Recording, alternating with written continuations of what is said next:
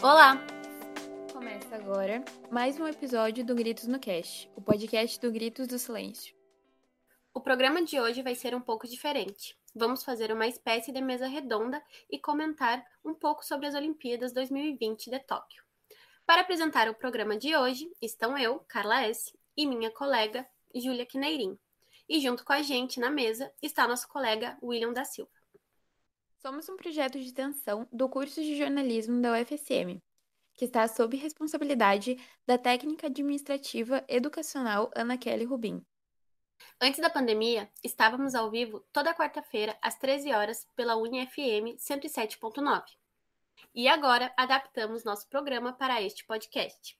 Esperamos que gostem. Neste episódio, pretendemos abordar o contexto social das Olimpíadas, dando destaque, obviamente, aos problemas sociais que assolam nossa nação. Este episódio servirá como um adeus aos Jogos Olímpicos do Verão de 2020, já que está sendo publicado no último dia do evento. E como despedida, iremos abordar em nossa mesa a importância das Olimpíadas em um contexto social.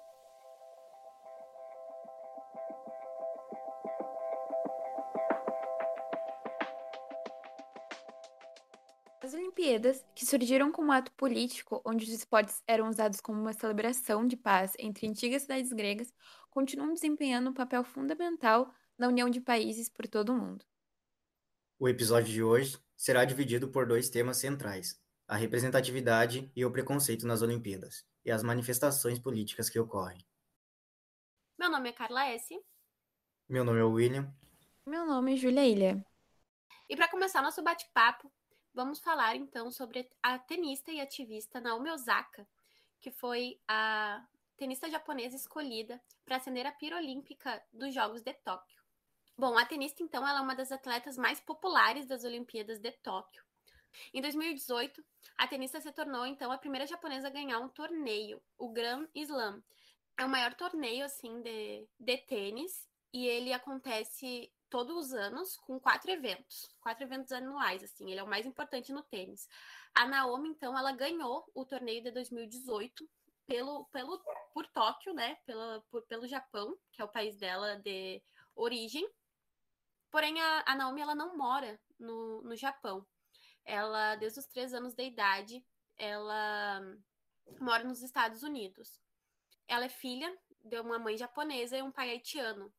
Então, com essa, essa escolha da, da Naomi dela é, representar o país de origem dela no Japão, houve, assim, uma grande parcela da população japonesa que não aceitou a Naomi pelo simples fato de que ela é negra, porque a população japonesa ela se considera apenas amarela, ela considera que ela não tem nenhum cidadão negro.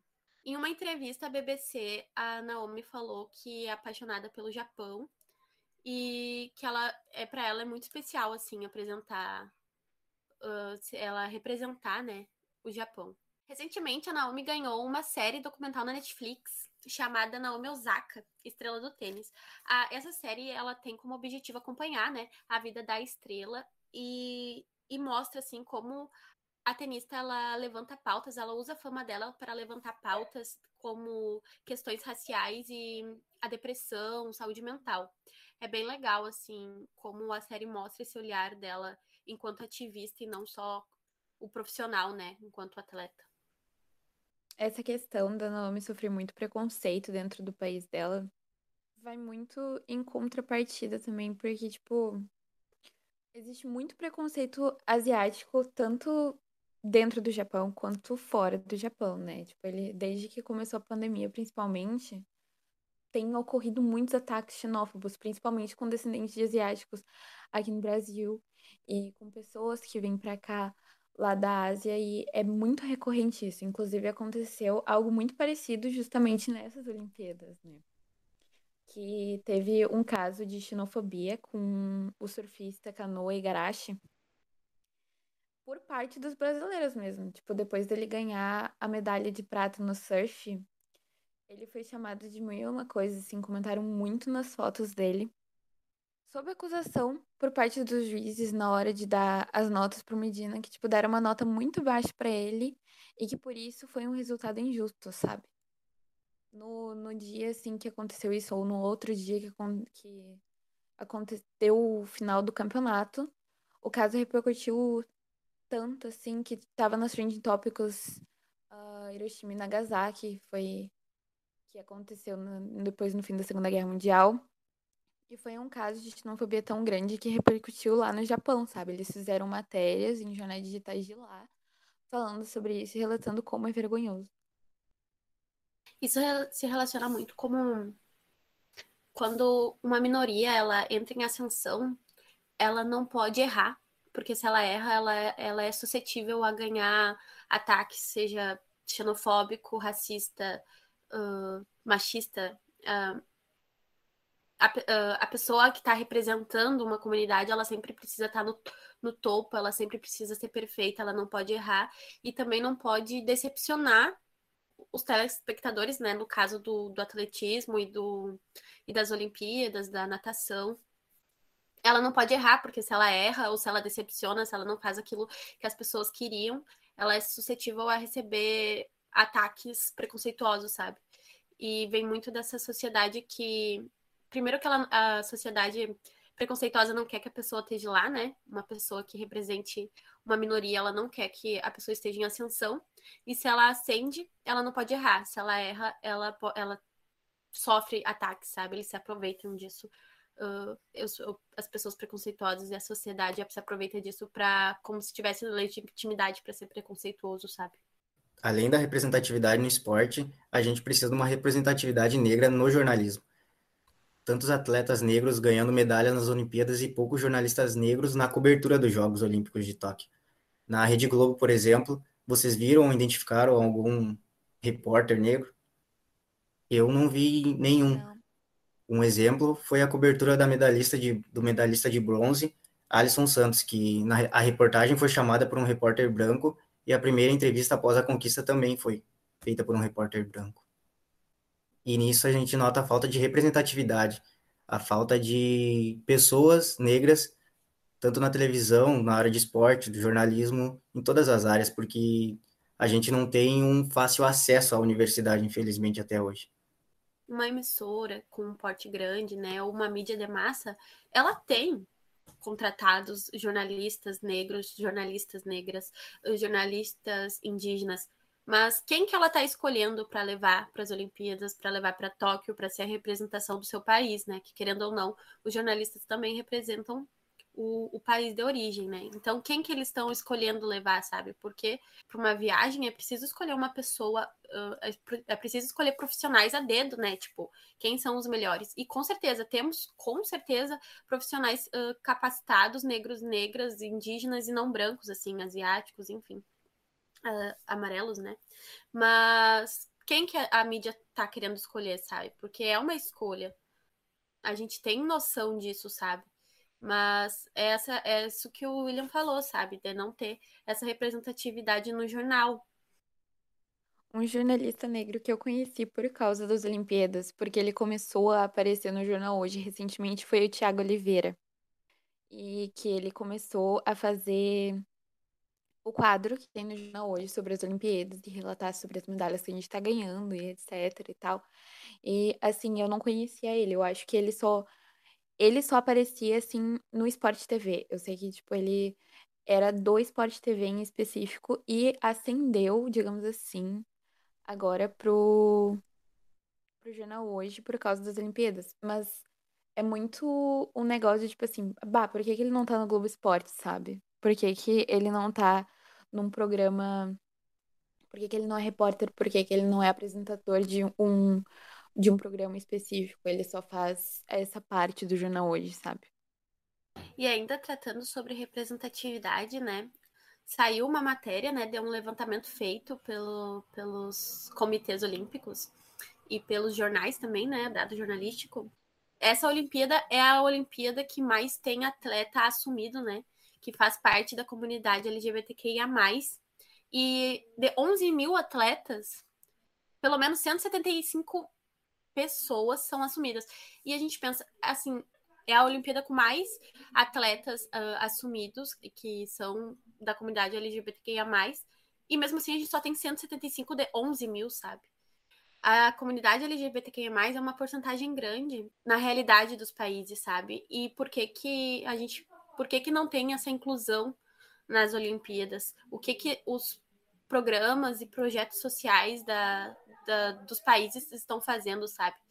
Uh, a gente tem que também pensar se eles, eles têm programas que aceitam ou se eles têm uh, países com regimentos mais severos que não aceitam uh, a comunidade dentro do esporte, sabe?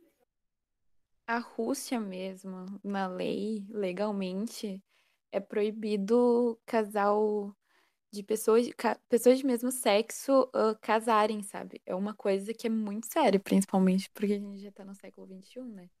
E daí isso eu acho que afeta muito nessa questão que a Carla falou.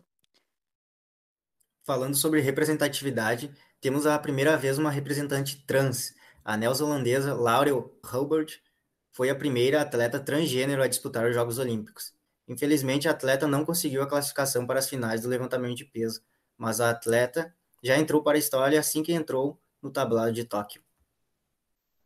A gente para para pensar, recém no ano de 2021 foi ser, ser aceita uma, uma mulher trans, né? A gente para para refletir assim e como a sociedade ela, ela tá atrasada e as Olimpíadas estão mais atrasadas ainda. As Olimpíadas não andam junto com a sociedade, sabe? A gente vê que os regimentos, as regras, a, elas são muito atrasadas, assim, elas são muito rigorosas ainda, muito severas, elas não são flexibilizadas e elas não andam junto com a sociedade, porque o movimento trans existe há muito tempo e as Olimpíadas só foram aceitar agora, sabe? É algo que, que é incabível, assim, é absurdo. Ainda sobre isso, a, a atleta neozelandesa, ela teve que provar que tinha menos de 10% de testosterona para o COI para poder participar das Olimpíadas, porque senão ela não ia poder participar da, do levantamento de peso na categoria feminina.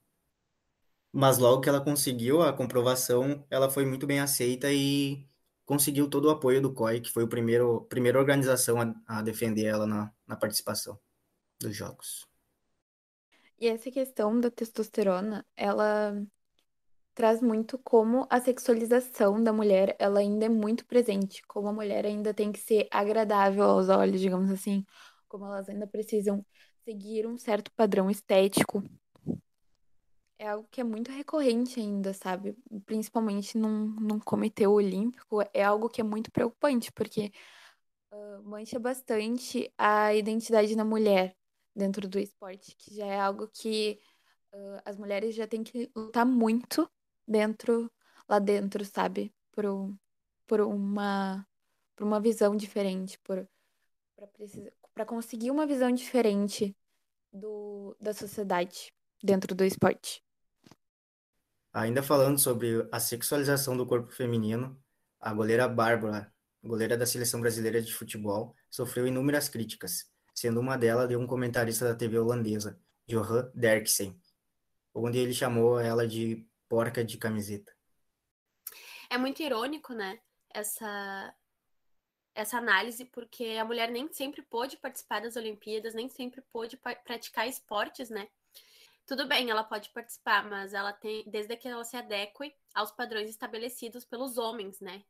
E não só se adequar aos padrões de corpo, né? Elas têm que se adequar aos padrões de, de vestimenta que são exigidos pelo, pela comissão de pela comissão olímpica, né? Um exemplo foi o caso das jogadoras de handball norueguesas que foram contra a sexualização feminina e as regras de vestimenta e usaram shorts em vez de biquíni na disputa pela medalha de prata contra a Alemanha e receberam uma multa por isso. Tipo, elas receberam uma multa muito alta por usarem shorts, sabe? Inclusive foi teve uma indignação muito grande por parte de uma das jogadoras do time que ela falou que achava um absurdo ter que pagar para não usar biquíni. Esperava que o grupo tenha criado uma tendência, porque uh, elas criaram, elas tiveram uma iniciativa que nenhum outro grupo teve, sabe? E isso fomenta muito essa questão que vai contra a sexualização, que vai a favor do, do conforto da mulher com, com como ela tá sentindo consigo mesma e fisicamente, sabe? Acho que é uma coisa que é muito importante, sim, de verdade. Inclusive, já aconteceu um caso muito parecido aqui no Brasil, com a equipe de handball do Rio de Janeiro, a Cepraia, que ela foi ameaçada de perder um, uma partida de handball por WO, que é vitória fácil, por usar shorts embaixo do biquíni. Elas tiveram até a possibilidade de, de perder o prêmio, né, por conta disso, dessa situação. E esse ano nas Olimpíadas, né, a equipe alemã da ginástica artística feminina, ela se apresentou nas Olimpíadas de Tóquio com um colã que cobre as pernas, né? Essa mudança no uniforme foi um protesto contra a sexualização no esporte por parte das meninas e elas foram até aceitas pelas integrantes de outros de, outro, de outros países, né? Como a Flávia, a integrante de ginástica artística do Brasil, ela falou que, que admira muito a, o protesto das meninas e que elas lutam há muitos anos por essa não sexualização do corpo da feminino, né? Principalmente na ginástica. É um esporte que utiliza muito a sensualidade da mulher, né? Durante a dança e usa o corpo dela, né? Tanto que o colã ele é um colocavado, enfim. Anteriormente, né, no, no Rio de 2016, as jogadoras egípcias, né, já tinham é, conseguido usar um uniforme que, compri, que cobria todo o corpo no vôlei de praia, não foi na ginástica artística, mas esse fato só ocorreu e só foi aceito pelo COI devido aos motivos religiosos, assim, não foi por, por uma manifestação contra a sexualização como teve esse ano, né.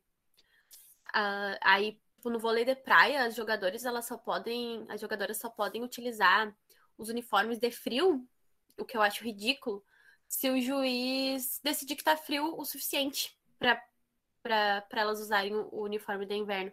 O juiz que tá de roupa, ele pode decidir se tá frio o suficiente para as jogadoras usarem ou não os uniformes de inverno, que aí seriam umas roupas mais coladas embaixo da, do biquíni, né? Que é o uniforme padrão. O que é incabível, assim, no meio da Olimpíada, né?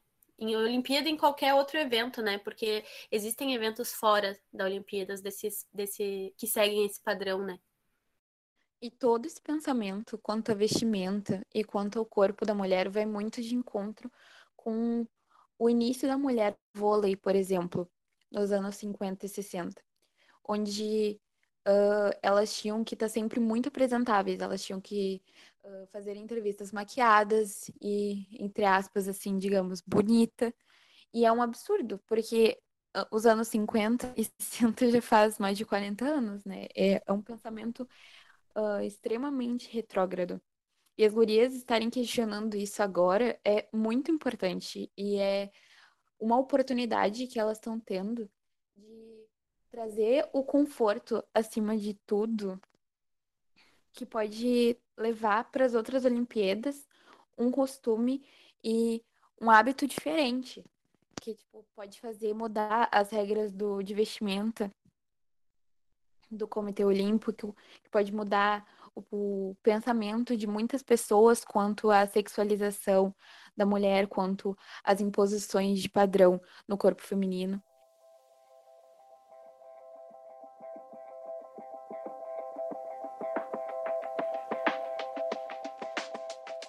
falando sobre manifestações, tivemos a manifestação contra a intolerância religiosa do jogador de futebol Paulinho, que fez as suas manifestações uh, após o seu gol contra a seleção alemã em partida válida pela fase de grupos das Olimpíadas, com homenagem ao Oxóssi, orixá que o rege e que na mitologia de Iorubá mata a miséria e a fome com sua flecha. Uh, a gente nota que até hoje há um grande preconceito com as religiões de matriz africana, denominada por alguns como macumba. A macumba é um instrumento musical, assim como atabaques e tambores. É muito utilizado por descendentes de escravos e ex-escravos. Esse preconceito é tão grande que a gente nota até na, nas comunidades remanescentes quilombolas que elas não têm, elas não têm nenhum terreiro, vamos dizer assim, do candomblé. E isso reflete na o quanto é importante a gente resgatar isso e o quão alto ainda é o preconceito que tem com essas pessoas e com essa religião, que ainda é vista com maus olhos pela sociedade. As manifestações políticas, né, elas sempre foram muito polidas nas, nas Olimpíadas, em qualquer transmissão da esporte, porque uh, antigamente as regras, né, não conseguiam linkar o esporte com a política, sendo que o esporte é também um ato político de resistência de muitos atletas, né. E tem a Carta Olímpica, né, que é como se fosse um manual e com regras das Olimpíadas, enfim. Tem na regra 50, sobre manifestações políticas que ela proíbe qualquer tipo de manifestação política durante o evento, né? E aí, depois que teve um caso na, sobre a, a Gwen Berry, sabe? Que ela foi e protestou nas Olimpíadas uh, como um ato de resistência. Foi, na Pan, foi na, nos eventos pan-americanos de 2019, mas que respingou nas Olimpíadas, porque ela foi proibida por um ano de participar dos Jogos Olímpicos pelo, pelo Comitê Olímpico do, dos Estados Unidos, que era da onde ela é originária, né? E aí uh, levantou-se muito essa pauta, sabe, sobre manifestações políticas e por que, que elas são proibidas, sabe? Após as ondas de manifestações antirracistas, né, no primeiro semestre de 2020, que foi sobre a morte de George Floyd, né, que teve uma onda de manifestações mundial que foi denominada o movimento Black Lives Matter, uh, o Comitê Olímpico estad estadunidense ele apoiou as manifestações, né? Então foi criticado o porquê que ele apoiou as manifestações se ele suspendeu uma atleta que manifestou no pódio da Pan-Americana de ter como um, um, ato de resistência, né? Se ele estava apoiando, então por que, que ele suspendeu um atleta que também apoiava? Com isso, o Comitê Olímpico Estadunidense ele flexibilizou uh, todas as, as regras uh, sobre manifestações políticas e disse que, em nota, né, ele declarou que não ia mais impedir que as manifestações políticas acontecessem e que não ia mais punir os seus atletas por isso, nem no pódio que é o principal, é tipo assim, o erro mais grave de um atleta é se manifestar no pódio durante as, os eventos uh, pan-americanos, uh, Olimpí das Olimpíadas, né, que são esses eventos com maior visibilidade na mídia internacional. E aí, com, com essa decisão dos Estados Unidos, por ser uma grande potência, né, teve bastante pressão no Comitê Olímpico inteiro, assim, internacional. Todos, todos os comitês olímpicos sofreram uma pressão, assim, para flexibilizar essa regra. E aí o COI, que é o Comitê Olímpico Internacional, que são de todos os países, né? Que é o que cuida das Olimpíadas e, e é responsável por ela. Ele flexibilizou na sua carta olímpica a regra 50, que não permitia que os, os atletas se manifestassem. Porém, essa manifestação ela só pode acontecer antes das partidas se iniciarem, sabe? Não pode ser feito dentro da, das partidas e muito menos em cima do pódio. Porque alguns críticos, né, falam que é sobre algumas é, manifestações políticas que vão contra a, os direitos humanos, né? E aí a Simone Lahorg, né, que ela é uma advogada atuante no direito esportivo, uh, ela falou sobre o caso e ela comentou e criticou a, o levantamento que o Comitê Olímpico fez para flexibilizar só essas regras, porque o comitê ele fez um levantamento de dados entre mais de 3.500 atletas, né, foram entrevistados, e aí o comitê, em nota, ele soltou que 67% desses 3.500 atletas entrevistados eram contrários às manifestações políticas no pódio, né? E a Simone, que é uh, advogada e atuante no direito esportivo, ela criticou esse dado. Em uma entrevista ao G1, a Simone contou que não há uma representação proporcional desses atletas, sabe? Não há uma representação de todos os países. Inclusive, eh, foi grande massa, assim, desses atletas entrevistados eram de países mais rígidos, sabe? Rígidos e, e, e conservadores, assim. Outra crítica, né? Uma crítica olímpica bastante famosa, a Ellen uh, Lanskin, ela também discordou do dado e disse que as perguntas foram montadas de forma tendenciosa, sabe? Foram montadas de uma forma que levasse aos aos atletas responderem que não eram favoráveis às, às manifestações durante o pódio. E antes desse caso da Gwen, que a Carla comentou, não foi a primeira vez que atletas foram foram expulsos do evento, foram expulsos do campeonato por causa de por causa de uma manifestação política, né? Nas Olimpíadas da que ocorreram na cidade do México em 1968, quando Tom Smith bateu o recorde mundial de corrida dos 200 metros livres. E o John Carlos também, né, que é e também é estadunidense, conquistou a medalha de bronze. Eles levantaram o punho e baixaram a cabeça, que era um movimento que representava os Panteras Negras na época, que era um grupo do movimento Black Power nos Estados Unidos. Sim, inclusive o ato antirracista da, da Gwen, ela foi, foi uma referência ao ato do, dos atletas citados pela Júlia, sabe?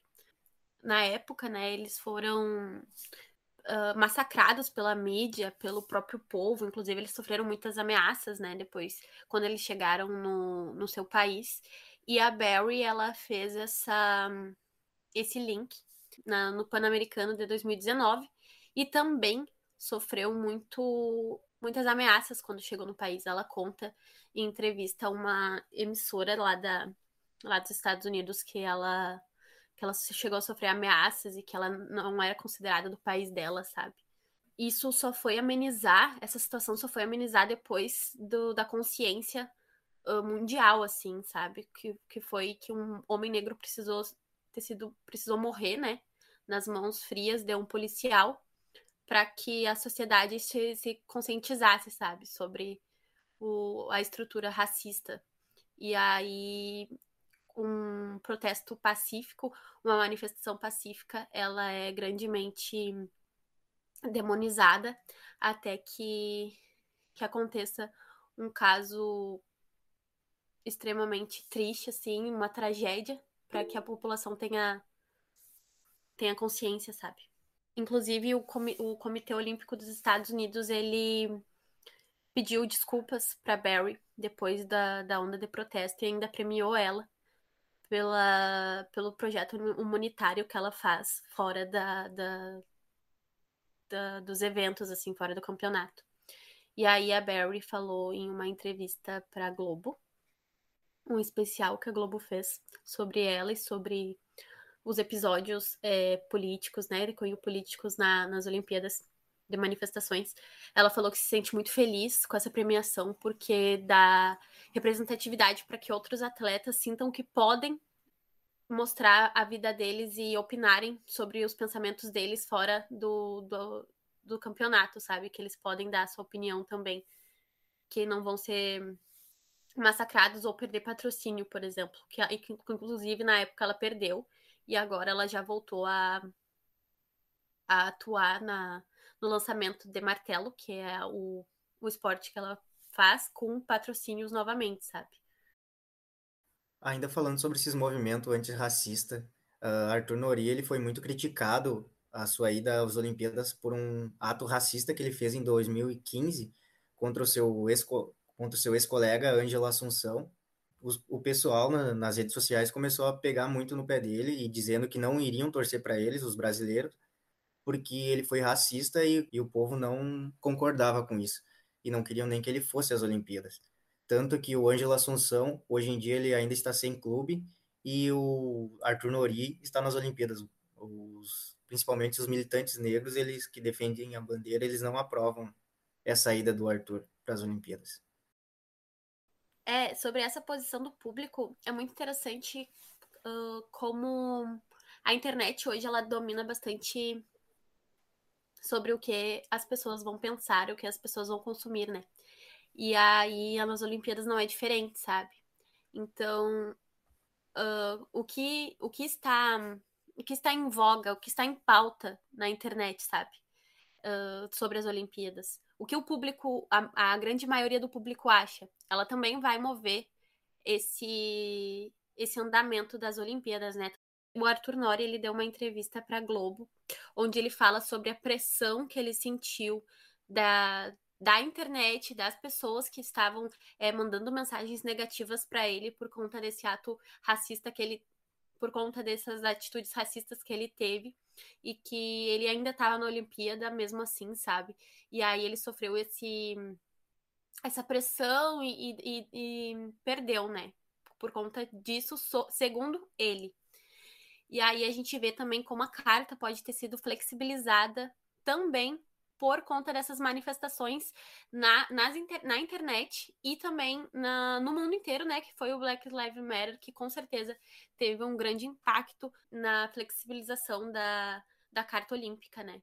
E aí a gente vê o poder também que a população tem, ainda mais hoje com a informação que chega rápido, tem o poder de mudar grandes estruturas e estruturas muito antigas e conservadoras, né?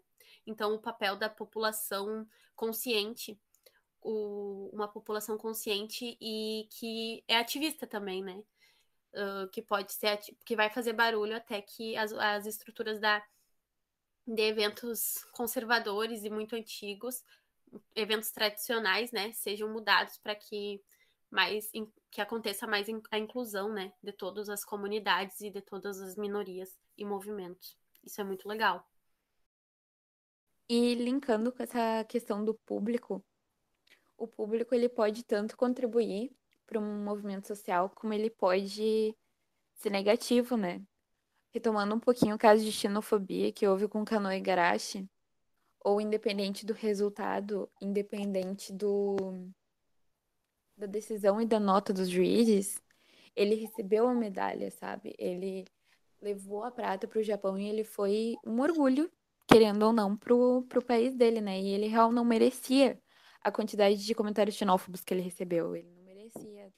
E não se justifica, assim, independente, como eu disse independente do resultado, não se justifica esses ataques que tanto ele como tantas outras pessoas estão recebendo, como é o caso do skate, né? Porque teve muito ataque com uh, as skatistas japonesas por parte dos brasileiros, principalmente no Twitter, contra elas.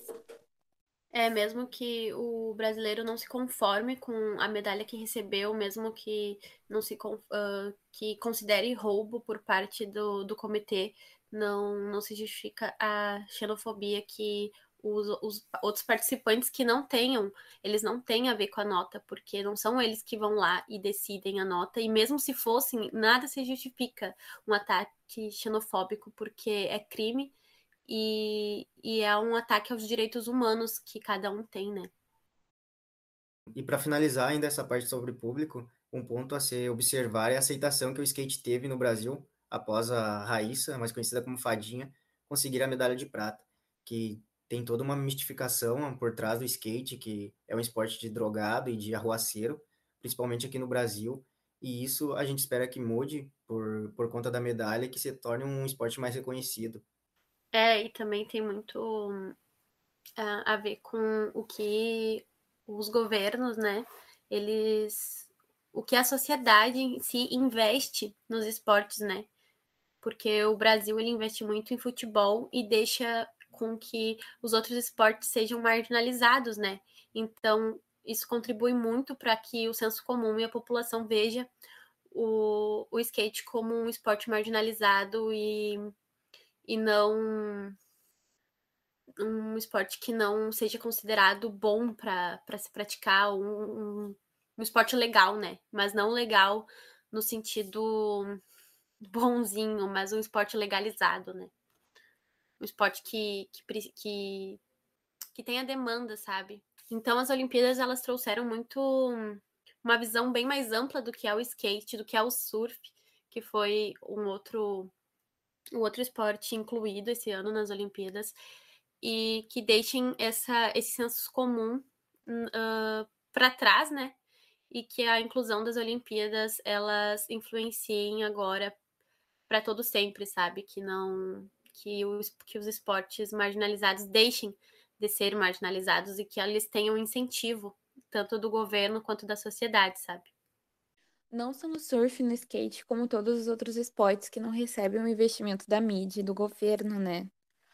o Alisson essa semana, quando o jogador de vôlei de praia essa semana, quando ele foi, quando a dupla dele foi eliminada dos Jogos Olímpicos, eles falaram, ele falou que enquanto o mundo inteiro está investindo no vôlei de praia, o Brasil está parado, o Brasil está estagnado.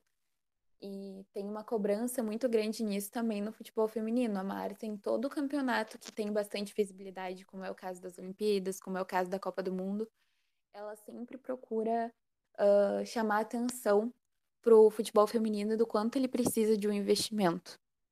Então, é uma atenção que não só a mídia, não só o governo também tem que dar esses esportes, mas as pessoas também. Elas precisam ir atrás para conhecer esses esportes, para conhecer os esportes que elas têm interesse, mas que não têm tanta visibilidade e que precisam dessa visibilidade para conseguir investimento. Então, para fechar, eu acredito que essa Olimpíadas também veio para marcar o quanto os esportes secundários vieram para ficar e também vieram pra, como um marco de quanto o Brasil precisa de investimentos, porque muitos brasileiros conseguem chegar ao pódio, ao ouro olímpico, à prata, ao bronze, muito por causa da vontade própria, porque investimento a gente sabe que não há nenhum praticamente, e o quanto é difícil conseguir patrocínio para os atletas. Sim, e é sob muito sacrifício que esses atletas conseguem essas medalhas. Uh, é preciso um investimento muito maior e é preciso uma visibilidade muito maior para não ser preciso tanto sacrifício, para não ter ser preciso tanto uma luta para esses atletas conseguirem chegar ao pódio e conseguirem chegar às Olimpíadas. Eu acredito que essas Olimpíadas elas foram um marco no, em todos os eventos por conta dessa interatividade com o público, dessa busca pela inclusão. A, as Olimpíadas a, e esse evento, o COI, né, o Comitê Olímpico, ele ainda está andando em passos muito pequenos uh, em busca dessa inclusão e dessa, dessa essa busca de abranger né, a, a sociedade por completo. Ainda a gente não alcançou o que, o que os movimentos sociais uh, buscam, mas, mas já é um progresso, sabe? E eu tenho certeza que daqui as próximas Olimpíadas, as Olimpíadas de Paris, enfim, as Olimpíadas futuras, elas vão ter vai ter uma busca cada vez mais de inclusão e essa representatividade dessas comunidades elas, estão, elas estarão cada vez mais fortes porque enquanto uma criança está na tela da TV vendo essa Olimpíada ser transmitida, ela sente que ela pode estar tá lá também por essas representações, elas vão buscar essa esse lugar. Um exemplo desse é a Raíssa, que é uma criança e ela foi incentivada desde pequena no esporte. Então, ela incentiva outras crianças e outras pessoas. Nós vamos ter Olimpíadas cada vez mais inclusivas, representativas e com o poder da, dos movimentos, sabe?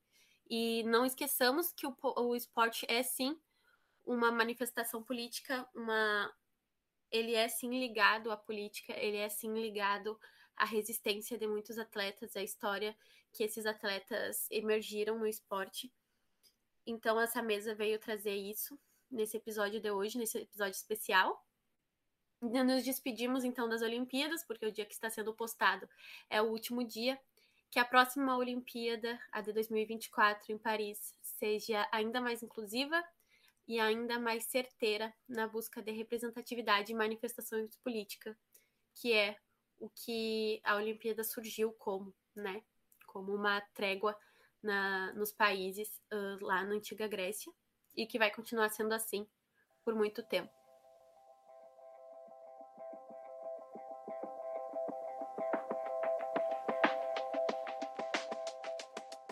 Como de costume, aqui no Gritos no Cast, temos o quadro Solta o Grito, que recomendamos filmes, documentários, livros, sites ou perfis para você que nos escuta se aprofundar mais no assunto do episódio. Ouro, História e Lágrimas é um filme documentário brasileiro dirigido por Helena Srolevich, e relata a década vitoriosa das seleções de vôlei de quadro brasileiro. O documentário traz o cotidiano dos atletas e dos técnicos, Bernardinho e Zé Roberto Guimarães, que procuram revelar os segredos de tanto sucesso.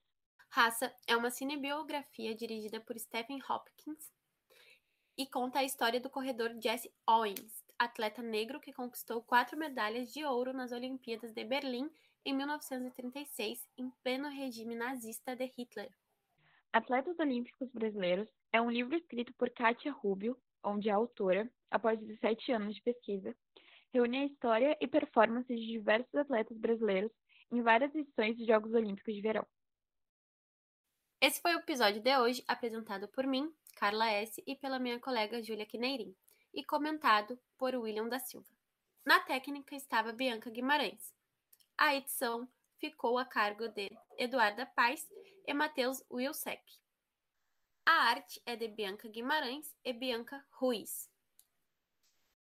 Não esquece de seguir o Gritos nas redes sociais, no Facebook como arroba Gritos do Silêncio 800 e no Instagram como arroba Gritos do Silêncio. Nos colocamos à disposição pelo e-mail gritosdosilencio.ufsm.br para tirarem dúvidas ou fazerem comentários sobre o nosso projeto.